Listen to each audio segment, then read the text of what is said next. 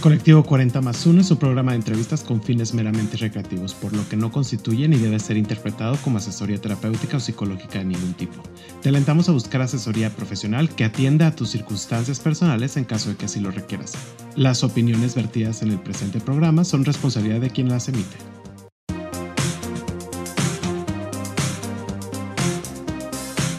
Hola, ¿qué tal? ¿Cómo están? Eh, el día de hoy tenemos a una rockstar de la industria de la salud y belleza en contenido para las redes de las empresas en las que ha trabajado. Ha trabajado en empresas y trabaja en Avon y en Genoma Lab. No es Laura, se llama Laura, pero no es Laura en América. Es Laura Landero. ¿Cómo estás? bien, gracias. Sí, fíjate que es un chiste recurrente o que me digan señorita Laura, ¿sabes? Y luego se rían. O sea, me pasaba. Perdón. No te preocupes, pero aparte te voy a decir una cosa. Yo, en realidad, si bien soy Laura, me pongo Lau siempre, porque siempre hago como la referencia de que mi mamá también es Laura, entonces yo digo que todavía no la alcanzo. Ella sí es la señora Laura. Exactamente, una señorona. Este, entonces a mí todavía me faltan unas letritas. Ahí estamos trabajando para eso. Estamos en Lau, inicialmente. Exactamente. Oye, Lau, voy a cambiar un poquito la dinámica de, de, la entrevista. Normalmente las entrevistas las empiezo preguntando la típica de quién eres y demás. Pero en esta entrevista decidí cambiar la dinámica. Ok. Entonces quiero empezar con esta pregunta. Tú trabajas mucho en generar visibilidad y nosotros previamente hablamos contigo y me decías que lo importante en tu vida es que los lugares en donde estás buscas que haya visibilidad. ¿Cómo trabajas en ello?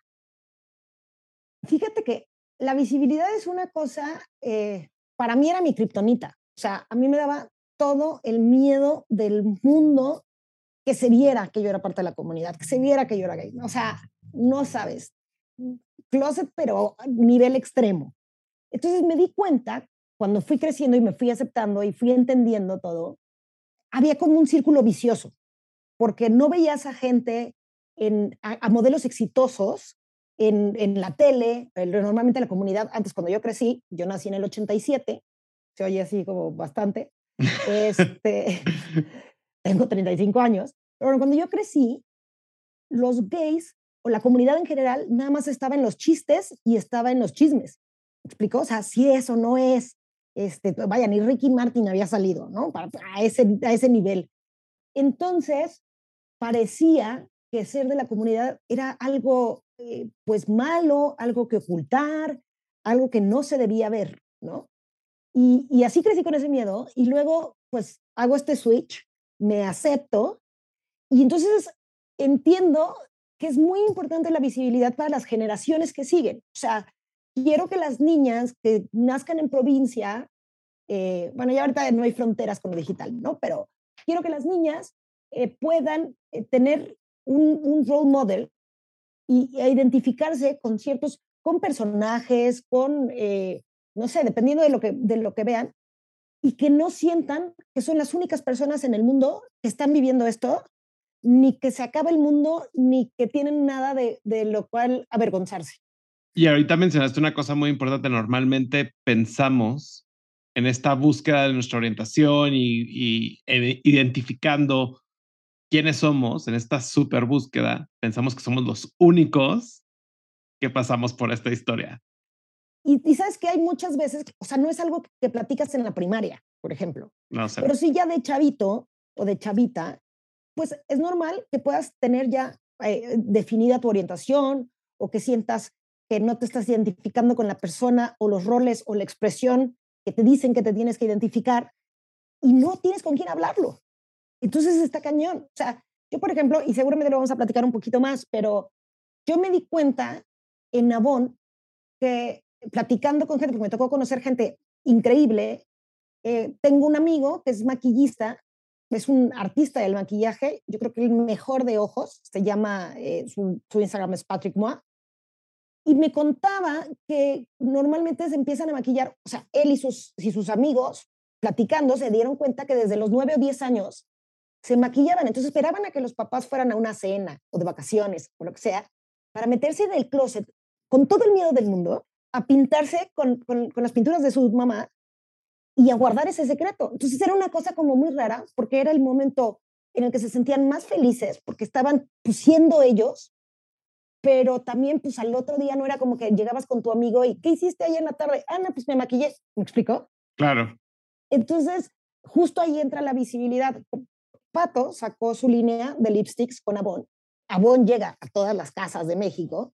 Entonces, en muchísimas casas, niños que de otra manera no verían hombres maquillados, vieron hombres maquillados y entonces para mí eso da esperanza de vida, porque hay muchos casos, por ejemplo, yo te puedo decir, me, preocupaba mucho eh, la visibilidad y que se supieran y así, pero no estaba yo en ninguna situación de riesgo.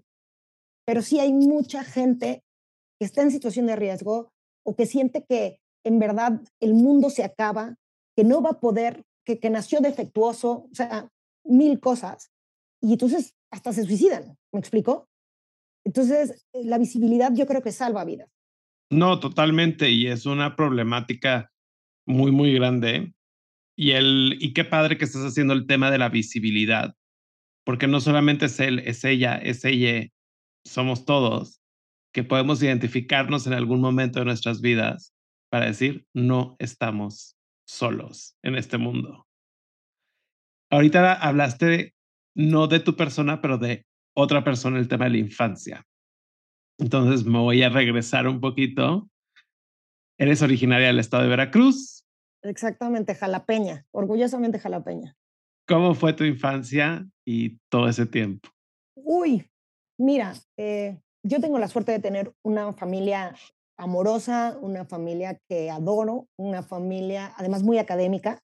Simpáticamente, mis abuelas fueron a la universidad de foráneas, este, aparte de mis abuelos, mi mamá tiene doctorado, o sea, siempre he sido muy académico y creo que eso también me salva un poquito, ¿no? Porque pues a lo mejor era más, más intelectual la manera de, de razonar que una cosa totalmente emocional, ¿no? Aún así, para mí fue bien duro. Yo tengo también un buen de primas guapísimas, las, las típicas niñas eh, de provincia, súper guapas, súper lindas, súper angeladas. Y yo de overall, ¿no? Y de gorra. O sea, desde niña, si me dabas a escoger qué me quería poner, era esto. Si me decías que deporte, pues yo quería jugar en fútbol. Nunca tuve una Barbie. O sea, nunca tuve muñecas. No, ese, ese tema no me, no me llamaba, ¿no? Entonces, pues de chiquita, por ejemplo, te voy a decir una cosa simpática. Todos mis cumpleaños anhelé que me regalaran un balón de fútbol. Y como era niña, nunca me regalaron un balón de fútbol. ¿Impusieron en cierta forma lo que tu género debía de ser o le debía de gustar? Sí, no tan, y por eso te mencionaba lo de académico, porque no tan de manera tan agresiva o tan recalcitrante, pero sí, pues una cosa de, ¿sabes cuenta? No había bronca en que no me gustan las Barbies, pero no me regalaban un balón de fútbol. Me explico, no llegaban a ese extremo, ¿no? Sí. Pero bueno, y yo me, me, crecí comparando con mis primas y diciendo, güey, es que esto no voy a hacer nunca. Y entonces, ¿qué voy a hacer? Porque además tenía yo como muy clavados, siempre he sido un poco radical, o mucho radical. Entonces tenía yo muy clavados como los perfiles, ¿no? Si eres esto, no eres esto, y no eres esto, y no eres esto. Entonces, pues yo decía, ¿cómo voy a ser la chava súper buena onda, que no dice groserías, que es súper recatada, que tiene muy bien a sus niños, que si yo no quiero nada de eso, o sea, yo ahorita me estoy poniendo muy decente por, por el podcast, pero la verdad es que hablo como camionero. o sea, entonces, pues fue doloroso, la verdad. Fue una infancia en la que tenía yo un secreto, que a lo mejor ni era tan secreto. O sea, yo creo que a nadie sorprendió cuando salí del closet. Pero para mí era un secreto que me pesaba muchísimo y que me condenaba. O sea, por ejemplo, una de las cosas que más me costaron para cuando acepté mi orientación es el que no me voy a casar por la iglesia. Soy muy católica y, me daba mucha ilusión casarme por la iglesia. Exacto, y como mis primas en la iglesia que todas se han casado, que, ¿me explico? Entonces, como que yo desde chiquita veía cosas que no iba a cumplir y decía, ¿cómo va, cómo va a hacer eso? Y además voy a decepcionar a todos los que me quieren, porque yo sentía que, que eso, ¿no? Que ser de la comunidad era pues como una decepción. Entonces estuvo compleja, la verdad, pero si lo digo, no me comparo para nada con las personas que han sufrido violencia o que han tenido, o sea, yo la verdad es que pues te estoy platicando desde mis privilegios, ¿no? Pero no quiero que, que parezca que estoy omitiendo a todas estas personas que realmente la han pasado mal. Y después de toda esta época, llega el momento de la universidad, que creo que es un momento bien clave para ciertas personas o ciertos perfiles. Te vas a Monterrey, la Sultana del Norte, a estudiar la carrera. Y en mi experiencia, cuando sales de tu ciudad, es un momento de descubrimiento, como te decía anteriormente. Eh, buscas cuáles van a ser tus gustos, cómo va a ser tu persona. Y además esa época marcó mucho tu vida. ¿Cómo fue? Sí, sonó introducción de historias engarzadas. Este. Pues aquí estamos, amiga. Aquí, estamos. ¿Qué te digo? Aquí tu amiga la Oprah de la comunidad. Muy bien. Muy bien. Mira, yo me voy a los 15 a Estados Unidos y desde ahí me doy cuenta, pues que me gusta no estar en Jalapa porque puedo reinventarme. O sea, me doy cuenta que pues puedo llegar a una ciudad donde no me conocen y entonces ser quien decida ser. Entonces, pues obviamente después me voy a Monterrey, o sea, no me regreso a Jalapa, ¿no? Me voy a Monterrey. En Monterrey conozco gente muy valiosa, que además es muy valiosa para mi journey. O sea, siguen siendo eh, grandes y queridos amigos, pero además me salvaron la vida y me ayudaron. Llego yo, me estaba, de hecho, ahora fui al Pride a México y platicaba con un amigo de, esos momentos. Y entonces estaba contándole a otros amigos que yo llegué entaconada porque en mi cabeza yo ya sabía que era gay, pero no lo quería aceptar por nada del mundo. O sea, yo creía que podía salvarme, ¿no? Y entonces llegué en taconada, llegué con saquito, así a mi primer clase. Y una chava que se sienta junto a mí en esa clase, que es, es gay, que es además mi hermana del alma ahora, eh, me invita a su casa ese día. O sea, de que yo no conocía a nadie, ¿no? Ah, sí. Y entonces van varios, que ahora son mis amigos, y la mayoría de ese grupo eran, un grupo de amigos, eran gays. Bueno, gays, lesbianas, eran parte de la comunidad. Yo nunca había visto en vivo a dos hombres besarse, por ejemplo. O sea, jamás. Lo había visto a lo mejor en la tele. Un shock gigante, gigante, gigante, gigante. Dicen, mira, la verdad no sé, nunca he sabido si es broma o no, Dicen que cuando lo vi la primera vez me puse blanca como si me fuera a desmayar. Que dijeron, no, ¿cómo? ¿Cómo? Y, agarrando la religiosidad que traías cargando, para ti ha de haber sido, pero ¿qué es esto? Fue súper fuerte. Y ellos ya se habían dado cuenta, vaya, me olieron. O sea, aún con mi saquito, yo no estaba engañándolos, ¿no? Y entonces me dijeron ese día que si yo era gay. Y dije, no, por supuesto que no. Y entonces me dijeron, sí eres. Y me voy a sentar, nos vamos a sentar, nos vamos a servir un café, a esperar a que salgas, porque de qué eres, eres. ¿no? Tómala. Tómala. Sí, fue súper fuerte. Y además en ese momento fue como, pues hasta lo sentí agresivo, me explicó, o sea, como, güey, por. Es que ellos ya estaban mucho más evolucionados en su momento, en su orientación, en su identificación. Y era un grupo que habían vivido lo mismo porque estudiaron en la misma prepa. Entonces, ese proceso como que ya lo habían avanzado y yo llegaba, pues de nunca en mi vida hablar ese tema con nadie. Y dentro de ese grupo, tú eras la única de fuera, porque es muy común que en Monterrey muchas personas de diferentes puntos del país vayan a estudiar a esa ciudad. Sí, pero fíjate que normalmente los foráneos se llevan con los foráneos y los regios se llevan con los regios. Y mi grupo era mayoritariamente eh, regio o que había estudiado la prepa en Monterrey, o sea que ya tenía un rato, y yo. Y bueno, entraron otros amigos, pero aparte otros amigos no eran de la comunidad, entonces ya eran, sí eran muy parte del grupito, pero pues de manera un poco diferente, ¿no? Sí. Entonces yo primero, o sea, me decían, vamos al antro y era el antro gay. Y yo decía, no, para nada. Y que, o sea, entre que me daba como miedo y yo creo que el miedo más grande que me daba era darme cuenta que sí era gay. ¿Me explicó? Sí. Pero, pero bueno, entonces por mucho rato me hice güey tuve una novia mucho tiempo, closeteando, pero hasta mis amigos, que todos ellos eran gays, eh, yo les decía que era mi mejor amiga. ¿Me explico? O sea, closeteando con la misma comunidad. Me costó muchísimo aceptarlo. Me costó muchísimo verme a mí misma como parte de la comunidad. Y ahí simpáticamente también conocí a gente que ahora está muy metida en el activismo de manera diferente que yo, porque cada quien pues le vibra algo diferente, le mueve sobre todo, ¿no? Tengo un amigo, César Briseño, que está súper metido con, con, lo del matrimonio igualitario y está con Jack en, en Yucatán y ha hecho grandes cosas. Marco y Alex Orue, eh, que es una pareja lindísima. Marco es mi amigo desde hace mucho tiempo y, y, por ejemplo, cuando salió lo de expansión, fueron a los que les dije gracias, ¿no? Porque me ayudaron mucho en este, en este journey. Pero pues fue eso, fue, fue mucho amor, mucha paciencia de mis amigos, aún sabiendo que yo les estaba mintiendo cuando claramente, ¿sabes? Lo veían. Y pues ya, así, así fue. Te voy a decir una cosa, yo termino mi proceso como de salir del closet y de identificarme, no sé, hasta como los 28 años. O sea, no, sí fue un camino muy largo.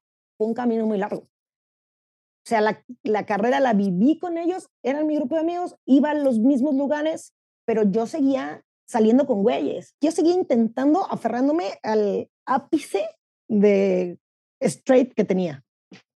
Al status quo como tal. ¿Y cuándo fue ese momento donde dijiste, ya chinga su madre? No creo que dije, ya chinga su madre. O sea, no creo que hubiera un momento así como de, de un, un switch que se prendió. Me fui a México y en México había más libertad.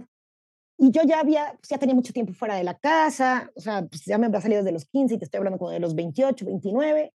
Entonces empecé a conocer más personas y dije, voy a disfrutar más la vida, porque como que me di cuenta que tenía yo años muy preocupada por muchas cosas, ¿me explico? Y entonces que, que estaba yo como pues, siempre aprensiva y que no había disfrutado tanto ciertos momentos que pude haber disfrutado. Entonces, pues como que me empecé a relajar. Y luego entro a Avon y en Avon ahí sí creo que se hace el parte de agua, pero no es un switch con el hecho de ser gay, sino es un switch con el hecho de ser mujer y lo que significa ser mujer y lo que significa la mujer que soy. ¿Me explico? O sea, porque no empiezo a entender que no hay un rol de mujer, no hay una manera de ser mujer o de ser femenina o, o que no necesariamente es la delicadeza, ¿no? También están las amazonas y eso es súper femenino. O sea, como que empiezo a entender más las dicotomías y entonces al entenderme más, yo por default, me tranquilizo con esto. Y te abriste completamente. completamente, ya me valió todo. Porque además entendí que era muy importante la visibilidad ahí y que si yo no lo hacía, no iba a haber quién. Pues qué desperdicio, pasar por ahí, tener la oportunidad de hacer un cambio y no hacerlo, güey, me parecía pues, que iba, hasta iba en contra de mi religión. Me explico, me parecía eso más en contra de mi religión el hecho de no hacer cosas buenas por los demás, con la oportunidad por el miedo propio, por lo que me pudiera pasar a mí, en lugar del bien común. Entonces, hay cambio. Y ahorita justo nos diste como una probadita de este camino, pero ¿cuáles fueron los retos y lo positivo de definir tu orientación? Ah, vivo más tranquila, vivo más plena, Hubo una amiga alguna vez que me dijo, pues que estaba mal ser gay, ¿no? Y entonces me dijo, tú decidiste ser gay. Y le dije, no, güey, lo que yo decidí es ser feliz. Gay ya era. Yo soy zurda y no lo escogí, así nací. Soy gay y no lo escogí, así nací. Para mí es exactamente lo mismo. Son características en una lotería genética. Y lo que sí podía escoger era ser miserable al respecto o ser feliz. Entonces, pues lo que elegí fue ser feliz. es que es el tema, eso de que te dicen de la decisión, híjole, no sabes cuántas veces lo he platicado. Pero, ¿cómo llegas al mundo de la belleza, de la salud y la belleza? ¿Cómo llegas a Bonn? Porque también ahorita nos contaste, bueno, ya estoy en la Ciudad de México, se me abren muchas puertas. Y pues dices, pues me voy a, la, a, esta, a este segmento, me voy a, a este lugar yo creo que fue Dios, güey. O sea, yo sé que va a estar como súper raro un podcast con mucha mención de Dios, un podcast con un tema de la comunidad, pero en verdad creo que, pues que ahí me pusieron, güey. O sea, porque yo no me acuerdo de haber aplicado. Tuve una jefa, tuve varias jefas excelentes, pero bueno, en ese momento la que me contrata es Rebe Ricoy. Y no sé, o sea, para mí el tema de la belleza hasta yo decía, la primera entrevista que fui, dije, pues es una empresa tan grande que no les voy a decir que no, porque uno no sabe las vueltas que da la vida. Me explico y siempre prefiero a los de recursos humanos y así, pues no decirles que no, porque a lo mejor en otro momento se arme. Pero yo decía, para empezar, yo no entendía la dimensión de Avon, que solo estando adentro de Avon entiendes que lo, lo, grande que es y los volúmenes y demás. Yo decía, ta, maquillaje, yo, Mel, o sea, yo pensaba que quienes se maquillaban, tenía una opinión, ni siquiera lo voy a decir porque me van a linchar, pero pensaba que era de un cierto rol, de un cierto tipo de, de niña, una cierta manera de maquillarte, me explico, y que, que si no, no ibas. Y además yo le tenía mucho miedo al maquillaje, porque siempre he sido bastante tomboy. Y entonces el chiste de Manimacha lo viví toda la vida, toda, en la primaria y todo, y lo, lo odiaba, porque yo no quería hacer eso, ¿no? Yo no quería que me identificaran por eso y no quería que se dieran cuenta. Y entonces creía que si me, yo me ponía maquillaje, o sea, me iba a ver como payaso, me explico, me iba a ver como inventada, como forzada, en ese momento no existía la palabra inventada en este contexto, pero como súper forzado y que me iba a molestar más. Entonces yo a propósito me alejaba del maquillaje totalmente, ¿no? Pero era miedo, era miedo a hacer y era miedo a entender. Y entonces, pues en Avon me entrevista a Rebe Ricoy, una gran, gran, gran persona, y me gusta el proyecto que ella me cuenta, ¿sabes? O sea, como aquí, ¿qué vas a hacer? Y, la veo también muy enamorada de Avon. Y entonces digo, ay, güey, yo quiero estar en un lugar así, independientemente de lo del maquillaje. X, ya el maquillaje, pues le aprenderé. Y luego, pues no, me doy cuenta que el maquillaje es único, el mismo lipstick nos funciona diferente a, todas y todes. Significa además por el momento, un, lipstick rojo puede ser seductor, como puede ser empoderador, como puede ser una cosa que recuerdas de tu abuela, se cuenta, el beso marcado. O sea, el maquillaje no tiene, no tiene restricciones, nosotros tenemos restricciones.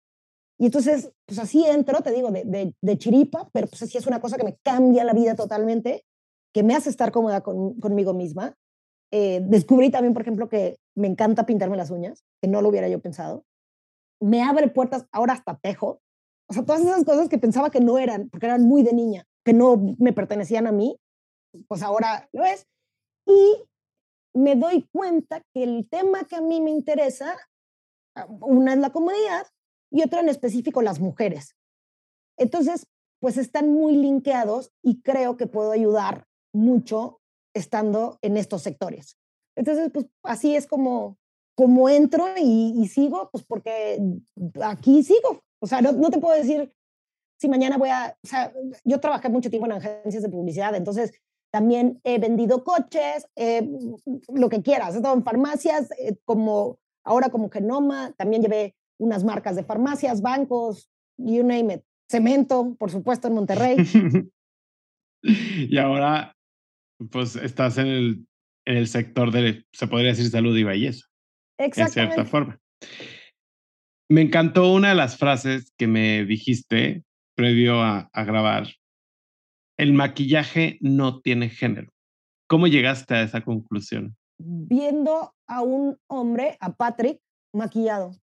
Y me quedó claro. O sea, como que, híjole, es que no, no sé explicarlo. Primero te digo, primero yo pensaba que el maquillaje ni siquiera era que no tuviera género, es que dentro del género femenino además tenía restricciones. ¿Me explico? Entonces, pues entendí, una, que yo me podía maquillar y que también era para mí. Y luego, pues la primera vez que veo a, a Pato llegar, un proyecto padrísimo que hicimos, lo conozco, es un chavito en ese momento de 19 años. Súper chico. Súper chico, con un maquillaje bruto, bruto, y no me hace ruido. Al contrario, es como un, como un clic, ¿sabes? Y entonces me doy cuenta que, que el maquillaje es expresión. Y entonces, pues tú puedes expresar lo que quieras en el momento que quieras y eso puede cambiar. O sea, no, no tiene que ser, el maquillaje no es restrictivo, ni es obligatorio, ni, ni debe de ser de tal o cual manera. O sea, es, es, una extensión de ti y de tus emociones y de tus sentimientos y de lo que quieres como portray, ¿sabes? Pero el maquillaje en sí no es nada. No sé si me, si me estoy explicando. Sí, sí, sí. ¿Y qué impacto ha tenido además de esto trabajar en esa industria? Pues creo que me sensibilizó también o sea, no solo con lo que yo entendí para mí del tipo de mujer que soy o de, de que puedo ser cualquier mujer, ahora sí que como la canción eh, noventera de I'm a bitch, I'm a, ya sabes, Sí. este, que puede ser como multifacética, también entendí que el maquillaje y que esta industria tiene una huella muy profunda en el avance de, de las herramientas para las mujeres, de, la, de las carreras. Nosotros damos por hecho muchísimas cosas que en realidad no son. O sea, ¿a qué me refiero? Mucha gente no tiene, pero muchísima, no tiene acceso a toallas sanitarias, a mastografías, maquillaje tampoco. Por lo tanto, no pueden ser ni sentir lo que quieran. Tienen que ser de cierta manera. Y neta, se mueren. Por ejemplo, en, los lugares, a ver si no me, no me regañan, pero en los, en los pueblos primarios tienen ciertas costumbres, por ejemplo, de que un hombre, aunque sea doctor, no puede ver a una mujer eh, desnuda y por lo tanto no se mueren de cáncer de mama. Es, es una locura. Hay una deserción académica bárbara con las niñas también en, en, los pueblos más retirados y demás, o con otras costumbres, porque en cuanto les baja, ya son mujeres, ya no son niñas. Sí. Entonces ya tienen un rol diferente.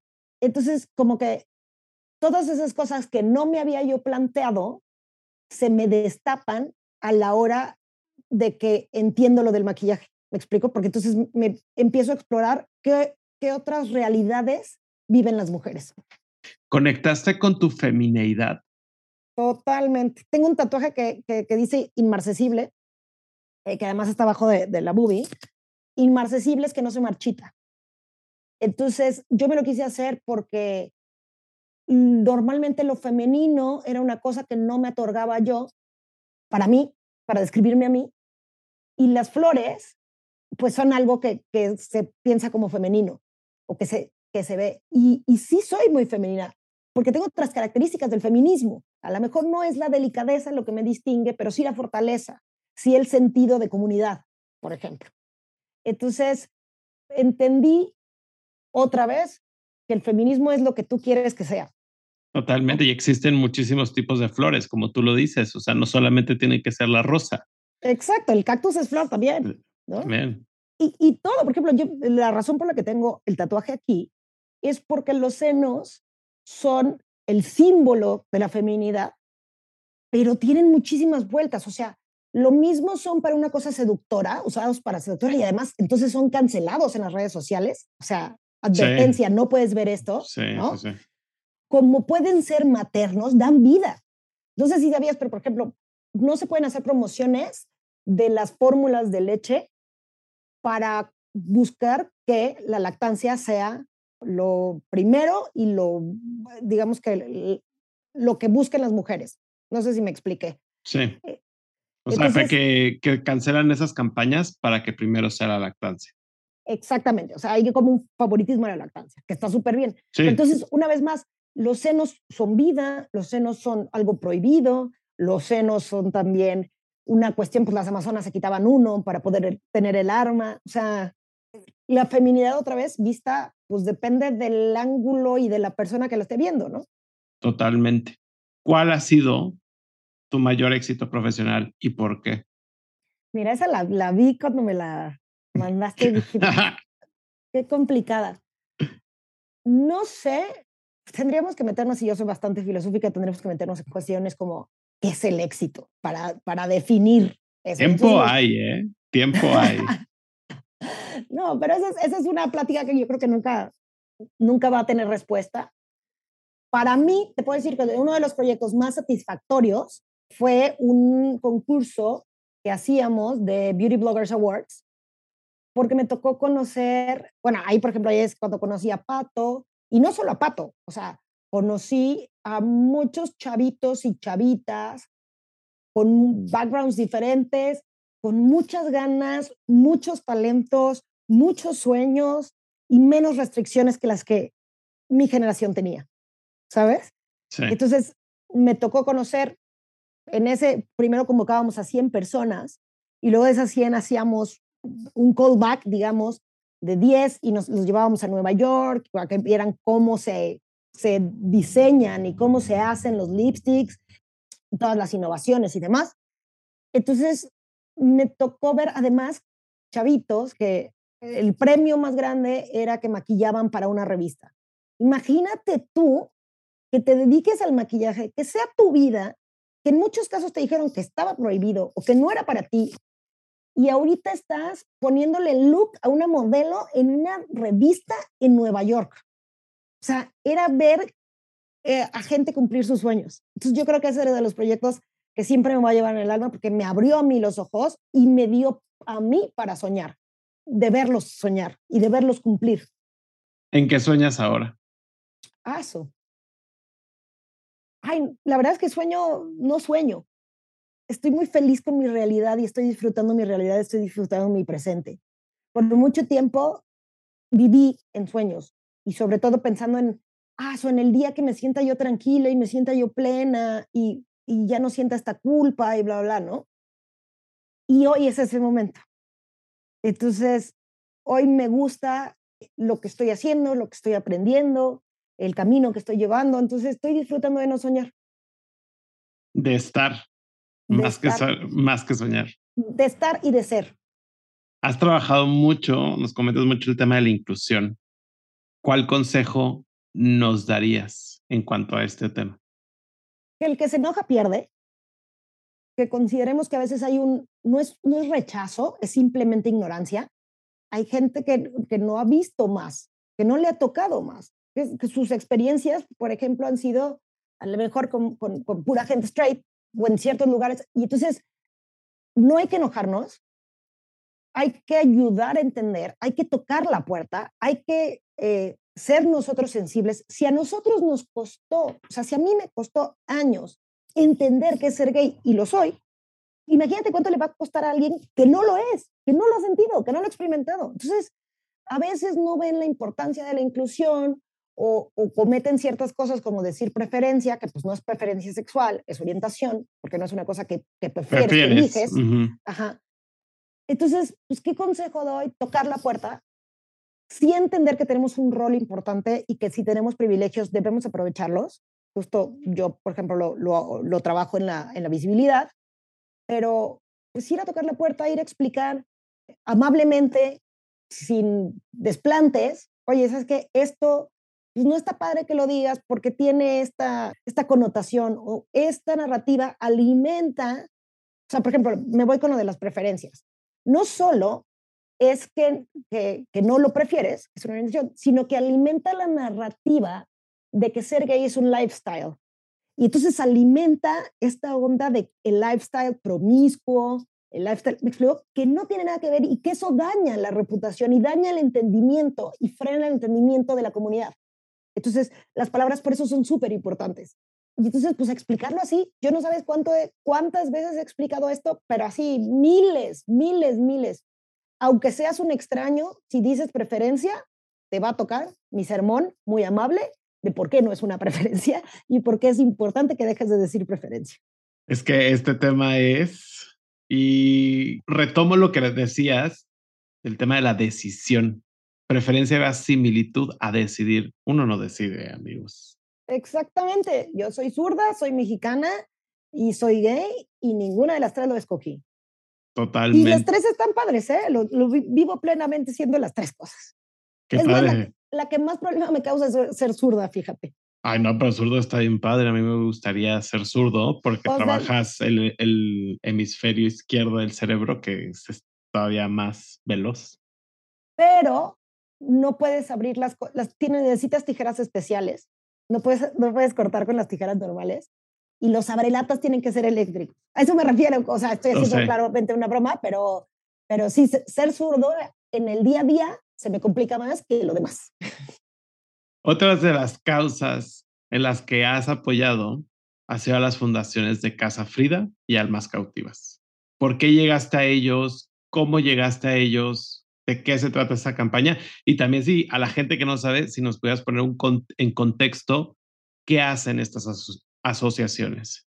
Claro que sí. Mira, los invitaría a que buscaran en sus redes y demás, porque probablemente yo no les voy a hacer el honor, digamos, que merecen, porque no, tampoco estoy tan empapada en ellas, pero Almas Cautivas es una asociación que empieza ayudando a las personas trans y a las minorías, espero no estarla regando, y a las minorías en las cárceles. Yo llego a ellas porque platicando, no me acuerdo si con Alex Soler, no me acuerdo con quién platiqué, me entero que nosotros estamos acostumbrados a ver transexuales o a, hacer el símil de transexuales como prostitución. Pero en realidad, lo más importante o lo que primero que pasa es que tienen discriminación laboral.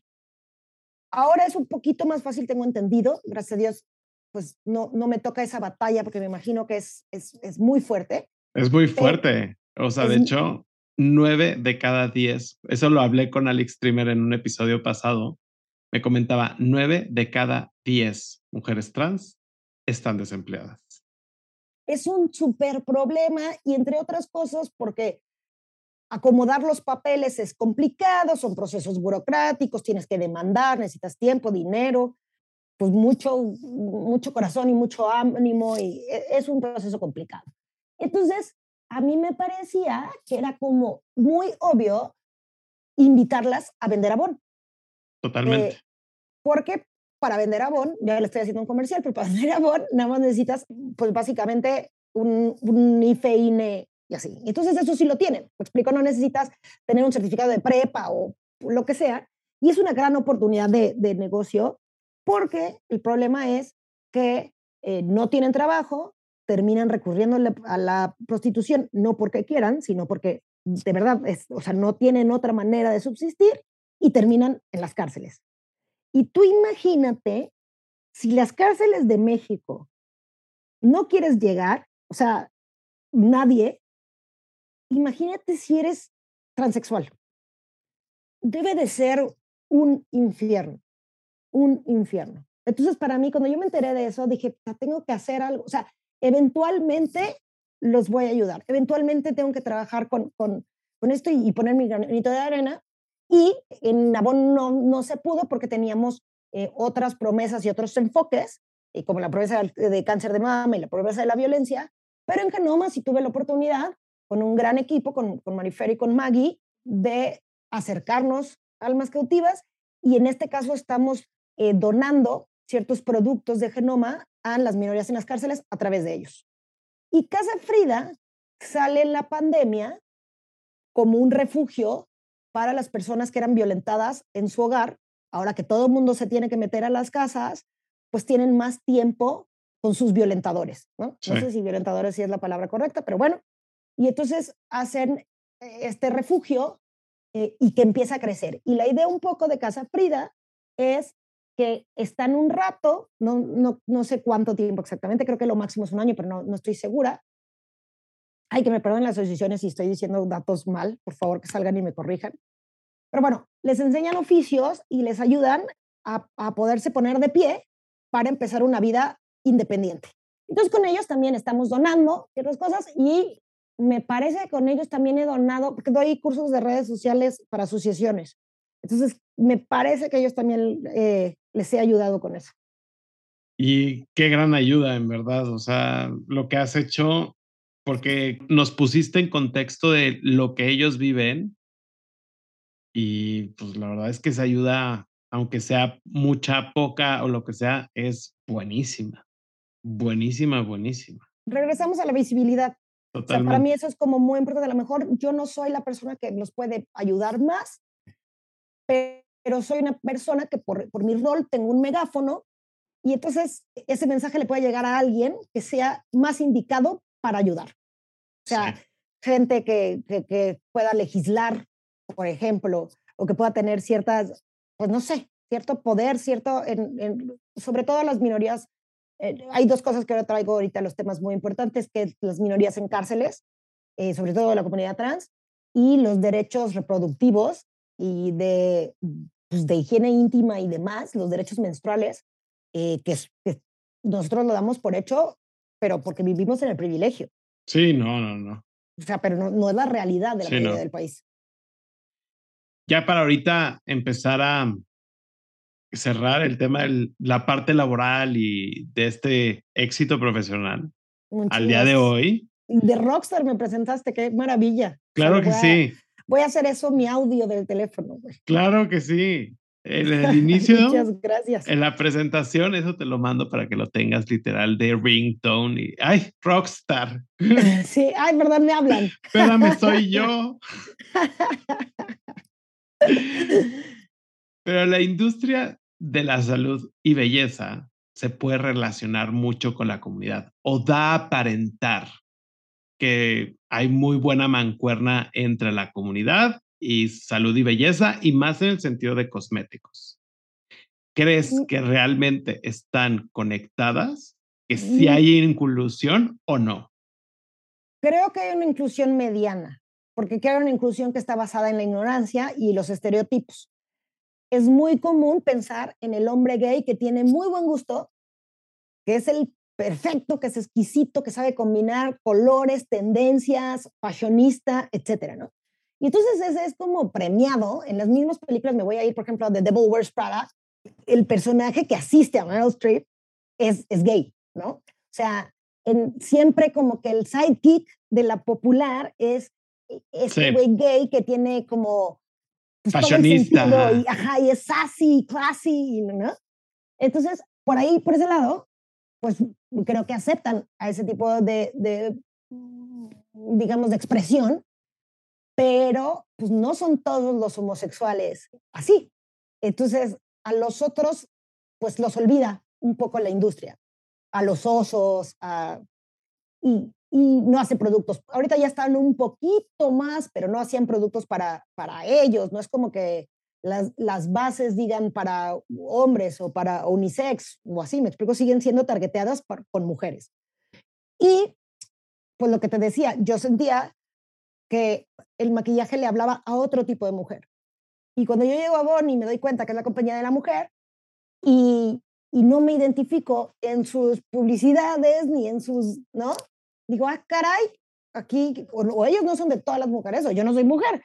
Pero como me queda claro que sí soy mujer, entonces creo que hay un trabajo grande. Creo que, que eventualmente la brecha se va a acabar, pero no, no creo que en este momento la industria de la belleza se pueda llamar inclusiva. Creo que es incluyente, creo que quiere incluir. Creo que es incluyente, pero no inclusiva. ¿Qué es lo que te llevas de trabajar en la industria en la que estás? Muchísimas ganas para seguir haciendo cosas que ayuden. Muchísimas ganas de tratar de redefinir eh, los, los estereotipos. Bueno, no quiero redefinir los estereotipos, los quiero quitar, ¿no? Y mucha emoción porque tengo sobrinas tanto de, de, mi familia de sangre como sobrinas que son las hijas de, de, mis amigos y amigas. Y me gusta el hecho de, de, pensar que estoy creando contenido que las va a hacer sentir plenas y seguras y, y fabulosas, pues desde, desde antes de lo que yo logré, me explico, o sin tanto problema como a mí me costó. Ahora ya estamos en la parte la sección final. Ok de esto y le diste muy buena antesala a la siguiente pregunta porque hablabas de las nuevas generaciones. ¿Cómo ves a las nuevas generaciones? ¿Crees que hemos abierto nuestra generación, porque somos una generación y las generaciones de arriba, un gran camino para ellos o nos falta todavía hacer más cosas? Creo que nos, a ver, a mí a mi generación le falta limpiar el basurero que hicimos. Me explico, o sea, nos toca voltear con, con nuestros papás, con nuestros gente más adulta que nosotros, a decirle, oye, esto hiciste y no estuvo chido.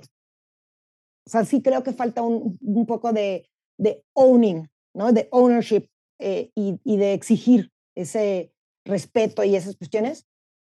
Creo que la nueva generación está un poco mareada. Creo que, sí, me van a linchar por esto. ¿Por qué eh, lo dices? Están tan abiertos, están tan, tan metidos en esta búsqueda que siento que ya están más en la búsqueda que en, que en lo más preocupados por buscar que por encontrar. Sí. O sea, creo que ya están un poquito desgastando ciertos temas porque los están usando a la ligera y no están terminando de, de, entender el peso de, o sea, el peso de las, de las palabras. Te voy a poner un ejemplo. El otro día vi un TikTok de una chava que se estaba riendo, haciéndole una broma a su papá, que su papá no soporta, por lo que vi, el idioma inclusivo, y entonces ella empieza a hablar y dice, voy a hacer una eh, carne asada con cerveza. Güey, eso no es idioma inclusivo. No. No, no, o sea, inclusivo es para quien no se identifica con un género. O sea, ahí se usa la E. La cerveza no se identifica como nada, es cerveza. Entonces creo que ya empiezan como que a jugar tanto con los términos que le van quitando, no quiero decir seriedad porque me voy a ir como muy viejita, pero le van quitando ese, ese peso y esa importancia que tienen las palabras para formar los caminos sociales que siguen. ¿Qué consejos nos darías para apoyar a causas sociales de la comunidad? Investíguenlas, para empezar. O sea, seamos conscientes de qué hay alrededor. A ver, podemos seguir en Instagram a, tanto a muchas personas como asociaciones. Está It Gets Better, eh, pues la misma Casa Frida, Almas Cautivas. Hay muchísima gente. Están, están los artículos como el de Expansión, que salimos, tuvimos el honor varios de salir ahí. Hay que investigar, hay que ver cuál es la que te nace más a ti, el activismo que más te llama y ponerte a trabajar. O sea, a lo mejor vas a marchar, a lo mejor lo tuyo es la marchada, lo mío no. A lo mejor lo tuyo es estudiar una eh, maestría en derechos humanos, a lo mejor lo tuyo nada más es pues apoyar con ropa o con medicinas o así a las casas o con compañías. Hay asilos de la comunidad, por ejemplo. Sí. O sea, mi, mi consejo es, está bien fácil buscar, hay que hacerlo. Hay que hacerlo porque, porque sí, sí hace una diferencia. Y una diferencia muy, muy grande. Y ahora ya vamos a la parte casi final del episodio y es como la parte dinámica. No sé si estés lista. Pero digamos, Lau tiene que invitar a tres personas. Pueden ser amigos, familiares, artistas, eh, gente influyente, a quien tú quieras. ¿Quiénes serían esas tres personas que invitarías a cenar y por qué las invitarías? Invitaría a mi madre siempre, mi mamá es de mis personas favoritas y siempre le aprendo y siempre me hace feliz estar con ella. Entonces, pues siempre, siempre mi mamá. Mi mamá no es tanto de estos temas, es, química, farmacobióloga, es, como más eh, científica. Entonces, que, que se involucre tantito más en estos temas humanistas. La Virgen María, yo sé que esto va a ser como, ¿qué? ¿Dijo qué? Pero sería muy interesante me parece que es la primera feminista. Eh, me parece que, que aguantó que le dijeran, o sea, ella y, María Magdalena aguantaron que les dijeran de todo y siguieron con su convicción. Entonces yo, yo quisiera tener la convicción de ellas para lo que sea y la fuerza para vivirlo, aunque todo mundo me diga, todo el pueblo me diga groserías, y aunque maten a mi hijo, y aunque, imagínate la, la convicción, o sea, yo veo, yo veo una gran mujer, una, una mujer fuerte. Entonces, pues me gustaría eh, tener un poquito de esas características. Creo que me gustaría también platicar con Michelle Obama. Me parece que trae una ondita bastante padre con lo que piensa, con lo que dice, con uh, She Walks the Talk, me parece. Y es una persona que al final gana la dulzura, o sea, no es alguien que va pegando y que va haciendo los cambios a base de madrazos, o sea, es alguien que eh, me parece que es muy valioso y hay que aprenderle mucho el cómo ir avanzando y crear cambios sin que eso genere una fricción. Oye, estaría súper interesante esa mesa, me invitas, ¿eh? Sí, estaría, estaría, muy interesante, muy, muy interesante. Ahora pasamos a la ronda de preguntas rápidas y te voy a decir una palabra y me gustaría que me contestaras con lo primero que se te viene a la mente. Qué nervios. Ok, va. Lipstick. Empoderamiento. Salud. Eh, holística. Digital. No hay fronteras. Campañas. Ilusión. Maquillaje. Expresión. Generación Z. Esperanza. Feminismo. Paso. Eh, en construcción. ¿Cuál palabra caracterizaría a Lau? Creo que lo que más soy es tenaz. ¿Por qué?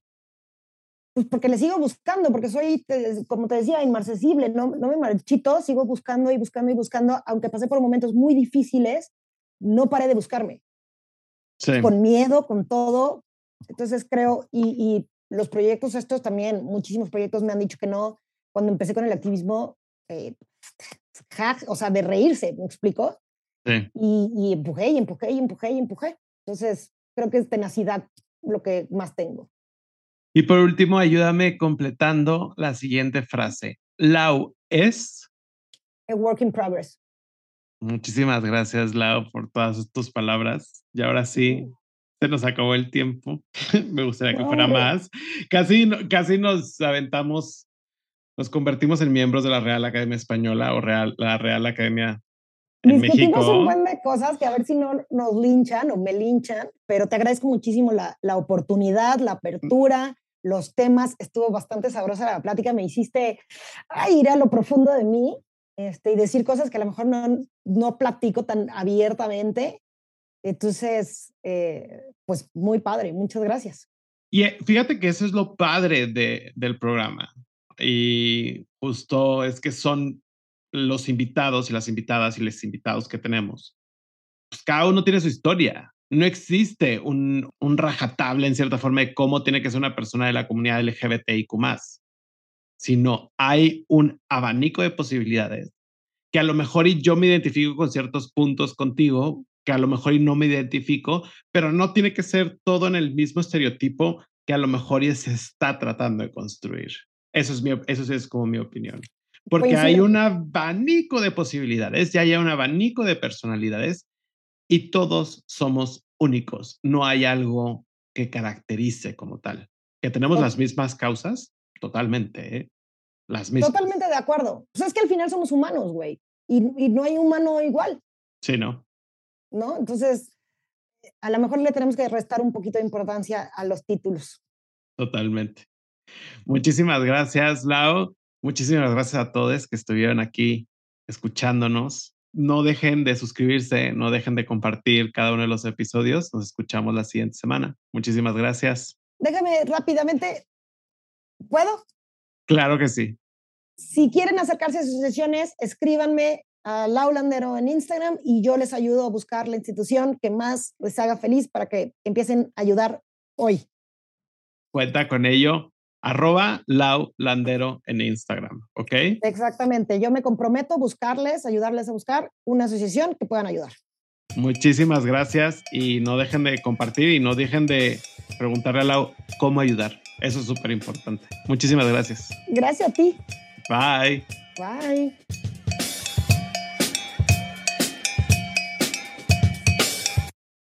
Si tú o alguien que conoces necesita ayuda o apoyo, el personal capacitado de The Trevor Project en México está listo para brindar ayuda en situaciones de crisis y prevención de suicidio. Los servicios están disponibles las 24 horas del día, los 7 días de la semana a través de su página web www.thetrevorprojectmexico slash ayuda o bien enviando un mensaje de texto con la palabra comenzar al 67676 o por WhatsApp al 559225 3337.